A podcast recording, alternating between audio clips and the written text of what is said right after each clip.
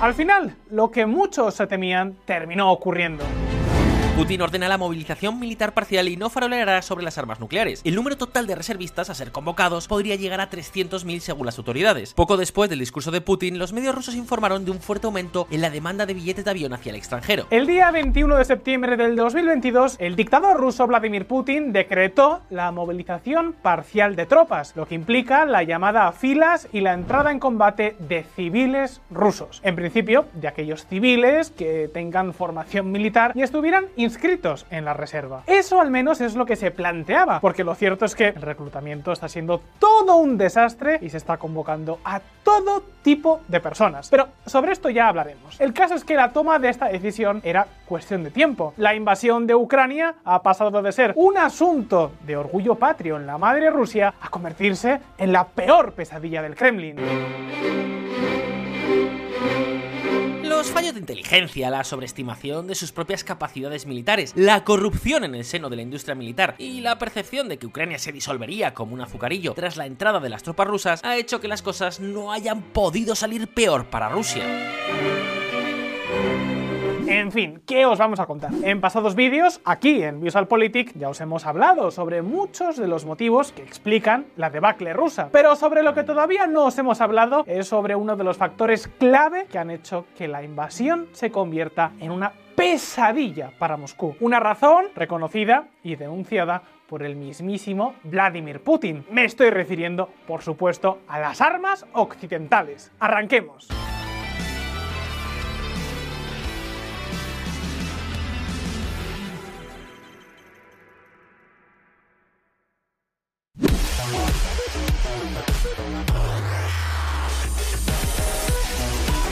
Como está evolucionando la guerra de Ucrania, puede que algunos ya ni siquiera os acordéis de estas imágenes. Sin embargo, durante los primeros días de la criminal invasión rusa, lo cierto es que poca gente era tan optimista sobre el futuro de Ucrania como lo son siete meses después. ¿Recordáis lo que se decía de que Kiev iba a caer en menos de una semana? Pues exactamente eso.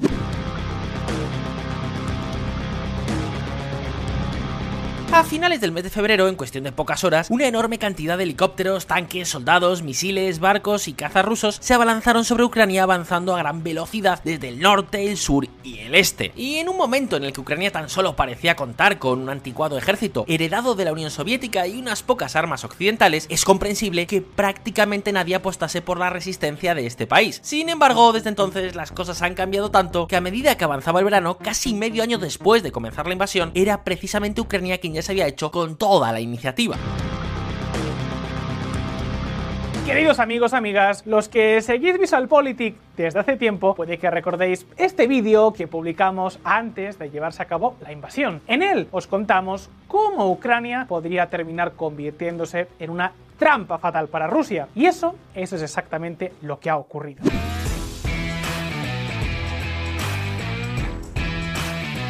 Y es que, además de la férrea y tenaz resistencia de los ucranianos, los malos cálculos de Moscú tampoco tuvieron en cuenta otra clave fundamental, que las armas occidentales entrarían a raudales en Ucrania. Hasta ahora, Occidente ni siquiera ha entregado a Ucrania equipos altamente sofisticados y mortíferos, y cuando lo ha hecho, como veremos, ha sido en pequeñas cantidades. Sin embargo, pese a ello, las armas que los aliados le han dado a los ucranianos han demostrado una superioridad tan grande sobre el equipo ruso que han transformado por completo la situación de la guerra. La superioridad tecnológica es simple y llanamente abismal, mucho mayor de lo que nadie hubiera imaginado. Queridos amigos, amigas, en este vídeo os vamos a contar precisamente cómo las armas occidentales han permitido frenar las aspiraciones neoimperialistas de Vladimir Putin. Y lo vamos a hacer con ejemplos reales, tomando como referencia las armas que están siendo más decisivas en esta guerra. Os contaremos exactamente qué papel y qué función ha tenido cada una de ellas en cada fase de esta terrible guerra. Así que, sin más preámbulo, vamos con ello.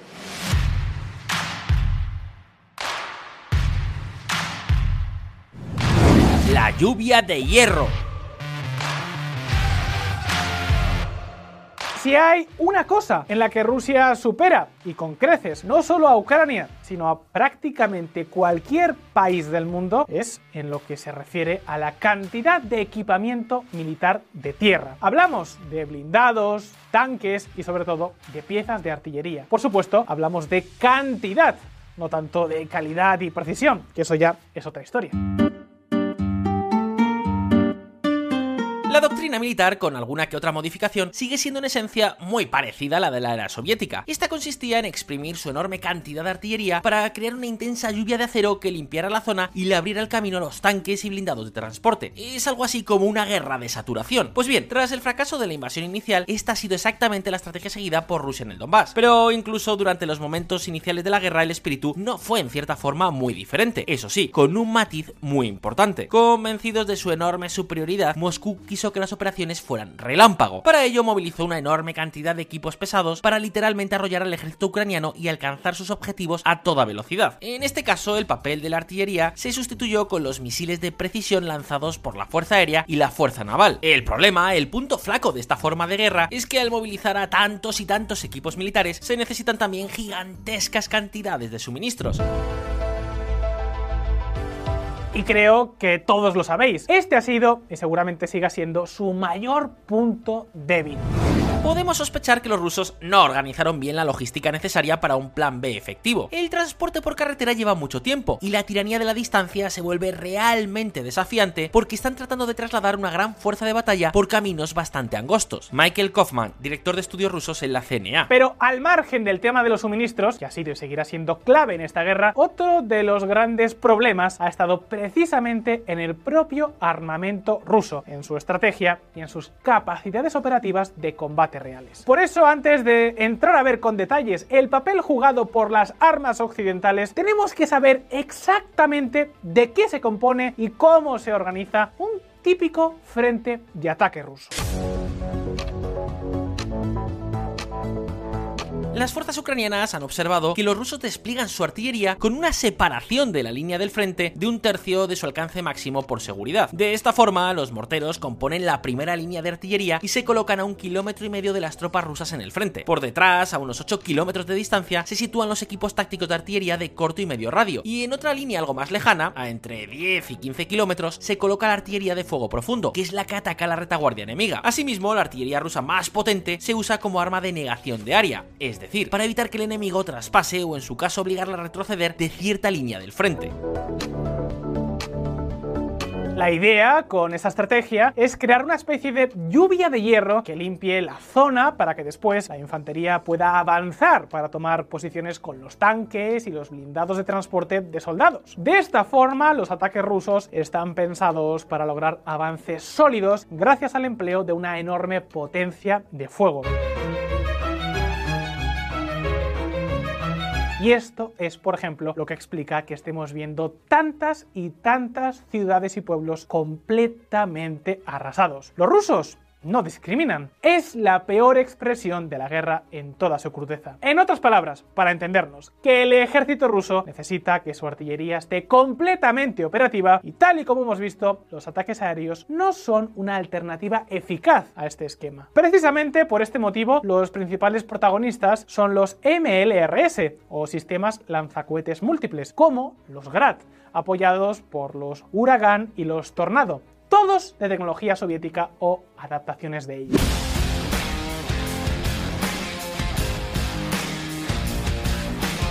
Los Grant son sistemas MLRS sin precisión que se iban produciendo desde 1964 y aunque han sufrido actualizaciones con el tiempo, siguen siendo en esencia un arma básicamente analógica y rudimentaria. Eso sí, son capaces de lanzar en menos de 20 segundos 40 cohetes de alta explosividad de 122 milímetros sobre una zona de unos 100 metros de ancho, es decir, que provocan una auténtica tormenta de cohetes. Cohetes que eso sí impactan sobre cualquier cosa al azar, sin importar si se trata de objetivos militares o civiles. Pues bien, empleados a un batallón típico ruso puede lanzar más de 700 cohetes con este arma en menos de medio minuto. De hecho, hasta la llegada del verano, Rusia estuvo lanzando cada día unos 20.000 proyectiles de artillería. Digamos que a sabiendas de que son armas extremadamente imprecisas, los rusos intentan compensar la falta de precisión con una enorme cantidad de fuego. El problema es que esto incide aún más en el problema que ya hemos visto. Se necesitan enormes y constantes cantidades de suministros de munición para que las líneas rusas puedan seguir activas. Por no hablar de que al final implica disparar a ciegas, sin importar que los proyectiles acaben impactando en zonas civiles, es decir, cometer crímenes de guerra se han cometido crímenes de guerra en Ucrania. La comisión observó de primera mano los daños que las armas explosivas habían causado en edificios residenciales e infraestructuras, incluidas escuelas y hospitales. En definitiva, que para que Rusia pueda no solo avanzar, sino conservar el terreno ocupado, su retaguardia tiene que estar muy protegida porque es donde están los depósitos de municiones que alimentan toda su estrategia. ¿Y sabéis qué? Ahí, justamente ahí, es precisamente donde el armamento occidental entra en juego. Atentos. De Santa Javelins a Sanheimars. ¿Os acordáis de este meme? Es Santa Javelin, una imagen que se hizo viral durante la primera etapa de la guerra. Se hicieron camisetas, banderas, todo tipo de merchandising con ella. Y es que la verdad, no es para menos. Los más de 8.500 Javelins entregados causaron estragos a los tanques y blindados rusos en la primera fase de la invasión. Claro que no fueron las únicas armas clave. Otros misiles antitanques, como los Enlo sueco-británicos o los antiaéreos Stinger, de los que se han entregado más de 2.000 unidades, jugaron también un papel fundamental. Y no hablemos de los drones Bayraktar turcos. La elección de este equipamiento no fue algo casual. Las informaciones de inteligencia, la guerra de Georgia y la propia tipología del ejército ruso hicieron que los aliados tuvieran dos prioridades. Entregar a Ucrania armas que facilitaran una especie de guerra simétrica contra la enorme invasión de blindados y tanques, que negaran el espacio aéreo y que permitirán destruir las cadenas de suministro en la retaguardia rusa. Pues bien, ese fue exactamente el trabajo de los antitanques, los misiles antiaéreos portátiles y los drones respectivamente. Pensad que la rápida incursión rusa expuso sus unidades blindadas en kilométricas colas sin apenas protección. La estrategia fue todo un éxito y una terrible sorpresa para los rusos. De repente su enorme superioridad militar y sus rápidas incursiones se convirtieron en una carrera de pérdidas interminables. Los blindados y los helicópteros se enfrentaron a un desgaste terrible, mientras al mismo tiempo las líneas de suministro desaparecieron, dejando a la deriva todo el operativo militar. Para colmo, la falta de suministros, como combustible, hizo que las unidades blindadas estuvieran aún mucho más expuestas un desastre de tomo y lomo. Sin embargo, desde entonces el tiempo ha ido pasando y a medida que Ucrania ha consolidado su frente y los rusos se han ido desgastando, el tipo de guerra también ha cambiado. Y con ello también ha cambiado la entrega de armas de los aliados, en especial de los Estados Unidos. Para que os hagáis una idea, hasta finales de agosto tan solo los norteamericanos le habían proporcionado a Ucrania unos 15.500 millones de dólares en asistencia de seguridad. Y si a esto le añadimos el armamento enviado por los demás países aliados, la cifra prácticamente se duplica. Digamos que poco a poco los aliados y sobre todo Estados Unidos, Reino Unido y Polonia han subido la apuesta con el tipo de armas que han enviado a Ucrania. Y es que, veréis, como ya os hemos contado, tras el desastre inicial, los rusos han vuelto a la doctrina militar soviética. Y Ucrania, simple y llanamente, no tenía ninguna capacidad para contrarrestar la artillería rusa. Básicamente, lo que podían hacer era intentar resistir. Eso explica que el mes de mayo fuera particularmente duro para los ucranianos, los cuales sumaron cientos de bajas cada día. Sin embargo, a partir de junio comenzaron a llegar nuevos equipos para contrarrestar esta situación. A diferencia del armamento ruso, que está diseñado para proporcionar una gran potencia de fuego, el armamento occidental está diseñado con una premisa, la obsesión por la precisión. Esto exige equipos y armamentos más sofisticados, pero también capacidad de reconocimiento sobre los objetivos. En el caso de Ucrania, el reconocimiento se consigue por tres vías. Primero, con el uso intensivo de drones que intentan volar lo más cerca posible de las líneas rusas. Muchos de ellos, evidentemente, son derribados, y de hecho, la vida media de los drones utilizados por Ucrania es de apenas 7 días, pero aún así cumplen con su propósito. La segunda vía es la colaboración de la población local y el empleo de fuerzas especiales. Lógicamente, aquí los ucranianos tienen ventaja. Al fin y al cabo, juegan en casa. Y la tercera vía es la información suministrada por sus aliados. Pensad que Estados Unidos tiene la capacidad de monitorizar las fuerzas rusas, y no tengáis la menor duda de que los satélites del Pentágono están apuntando precisamente a Ucrania. De esta forma, los ucranianos consiguen localizar los objetivos, fijar las coordenadas y atacar con artillería de precisión, la cual comenzó a llegar sobre todo a partir del mes de junio, cuando hicieron su aterrizaje en el terreno otro de los grandes protagonistas de esta guerra, del que seguro, seguro todos habéis oído hablar, los HIMARS.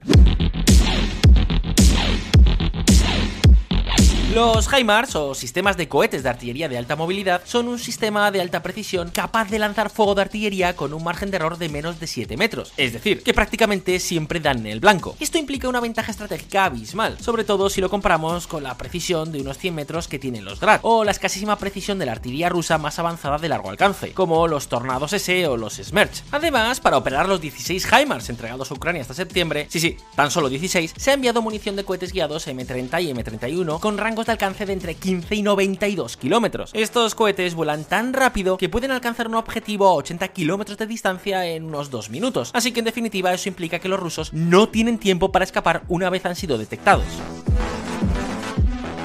Y no solo eso, lo cierto es que si Estados Unidos quisiera, todavía hay margen de dotar a Ucrania con más ventaja en lo que respecta a la artillería, no solo entregando más HIMARS, sino también cohetes pertenecientes al sistema de misiles tácticos del ejército. Unos cohetes que Ucrania lleva tiempo pidiendo y que tienen un alcance de 300 kilómetros de distancia. ¿Entendéis lo que supone atacar con una precisión a 300 kilómetros de distancia? De locos. Eso sí, de momento Washington es reacio a dárselos porque podrían usarse para atacar Rusia, lo que podría escalar aún más la guerra. Y es que uno de los problemas que tiene Estados Unidos a la hora de enviar armamento más avanzado a Ucrania es que una vez entregado, pierde el control sobre gran parte del mismo, con lo que se lo juegan casi todo a confiar en las autoridades ucranianas. Sea como sea, el caso es que incluso sin ellos, tan solo con los cohetes que ya están operando, los ucranianos pueden alcanzar casi cualquier objetivo en la retaguardia de las filas rusas con una precisión endiablada. Centros de mando, depósitos de combustible, almacenes de suministro, equipos de comunicaciones o incluso la propia artillería rusa. Nada se les escapa. De esta forma, los ucranianos le están infligiendo un daño descomunal a las tropas rusas. Y dado el mayor alcance de los HIMARS, no pueden defenderse. Hasta ahora lo han intentado con misiles Tochka-U, misiles que tienen más alcance, pero que sin embargo son blancos fáciles de interceptar y muy lentos de operar. Así que sus resultados han sido pésimos. Para colmo, estos lanzadores HIMARS son bastante rápidos y ágiles para cambiar de lugar. Digamos que para cuando los rusos intentan atacar su posición, ya se han esfumado. Por eso en la práctica los rusos solo están intentando utilizar sistemas de guerra electrónica e inhibidores de GPS. Con estos sistemas intentan desorientar a los cohetes guiados de los HIMARS. El problema que el uso de estos equipos requiere de una enorme cantidad de combustible. ¿Y recordáis lo que los ucranianos están haciendo con los almacenes de combustible y suministros? Pues eso. El resultado es que los rusos solo los están pudiendo utilizar intermitentemente. Y la pregunta que seguro muchos os estáis haciendo, ¿qué efecto ha tenido realmente la entrada en combate de una de las piezas estrella de la artillería estadounidense? Pues que debido a su gran alcance y a su gran precisión, además de los daños sufridos, Rusia ha tenido que alejar de la línea del frente sus depósitos de municiones y otros suministros, lo que, por supuesto, complica mucho todas las operaciones. Ucrania asegura que puede alcanzar la mayoría de las líneas de suministro rusas en el sur. Así que, en definitiva, tras la entrada en combate de los HIMARS, las tropas rusas están mucho peor abastecidas. Han sufrido daños considerables y además han tenido que abandonar territorios ocupados que simplemente ya no podían mantener. ¿Queréis un ejemplo? Pues ahí tenéis los más de 6.000 kilómetros cuadrados recuperados por Ucrania en el Oblast de Kharkiv en el sur. Y no solo eso, también es lo que explica noticias como esta. Los rusos superados por 8 a 1 en la contraofensiva. Y todo esto gracias a solo 16 HIMARS de los más de 400 que tiene el arsenal estadounidense. Imaginaos lo que podría ocurrir si a Washington le da por, no sé, duplicar esa cantidad. De locos. El caso es que este arma ha tenido tanto éxito que parece que va a ser clave en los próximos años en la defensa no solo de Europa del Este, sino también de otros países a lo largo y ancho de todo el mundo. Fijaos. Estamos aumentando las capacidades de nuestra fuerza de cohetes y artillería. He firmado una carta rogatoria relacionada con la adquisición de alrededor de 500 lanzadores M142 HIMARS para más de 80 baterías del sistema HOMAR. Mariusz Wojciak, ministro de Defensa de Polonia. Los cohetes HIMARS han sido un antes y un después en Ucrania, y el ejército de Estados Unidos ahora está formas de fabricar hasta 500 más. Junto a Ucrania, quizás el comparador más notable sería Taiwán, que ahora planea pedir 29 HIMARS. Pues bien, tal y como os hemos contado, este arma ha supuesto un antes y un después para el ejército de Ucrania. Pero no ha sido la única. No podemos olvidarnos de lo importante que fue el papel de los Javelin en la primera fase de la guerra, o el de los sistemas antiaéreos como los S-300, donados por aliados de la antigua órbita comunista, o los NASAMS, de los cuales Estados Unidos ha proporcionado 8 unidades. Sistemas que en definitiva han evitado que los rusos, tras 7 meses de guerra, tengan control del espacio aéreo ucraniano. Y un momento, porque no podemos acabar este vídeo olvidándonos de los misiles antirradiación de alta alta velocidad AGM-88. Unos misiles muy avanzados que permiten a los ucranianos inutilizar temporalmente los radares enemigos para así atacar con más seguridad. Eso es en parte lo que explica que estemos volviendo a ver numerosas operaciones de la Fuerza Aérea Ucraniana. Para poder utilizar estos misiles, por cierto, se han tenido que adaptar durante más de dos meses los Sukhoi 27 y MiG-29 ucranianos de la era soviética. Y hacer eso en plena guerra tiene mucho mérito. En fin, podríamos estarnos hasta mañana contándoos la enorme, la colosal, la gigantesca importancia que han tenido todas y cada una de las armas occidentales donadas a Ucrania y sobre todo las estadounidenses. En este vídeo hemos intentado centrarnos en las más importantes para que descubráis sobre todo cómo lo que a veces no parecen más que simples cifras en realidad esconden un diseño estratégico que está detrás del desastre al que se están enfrentando los rusos. Pero ahora, llegados hasta aquí, es turno para ti. ¿Crees que Occidente, y en especial la Unión Europea, debería hacer un esfuerzo mayor por darle más armas avanzadas a Ucrania? Déjanos tu opinión por aquí abajo en los comentarios. Y si te ha gustado este vídeo, no olvides darle al botón de like, suscribirte a nuestro canal si aún no lo has hecho, y por qué no, sumarte a nuestra comunidad en Patreon para ayudarnos a poder seguir creando más y mejor contenido. Una vez más, gracias por estar ahí. Un saludo y hasta la próxima.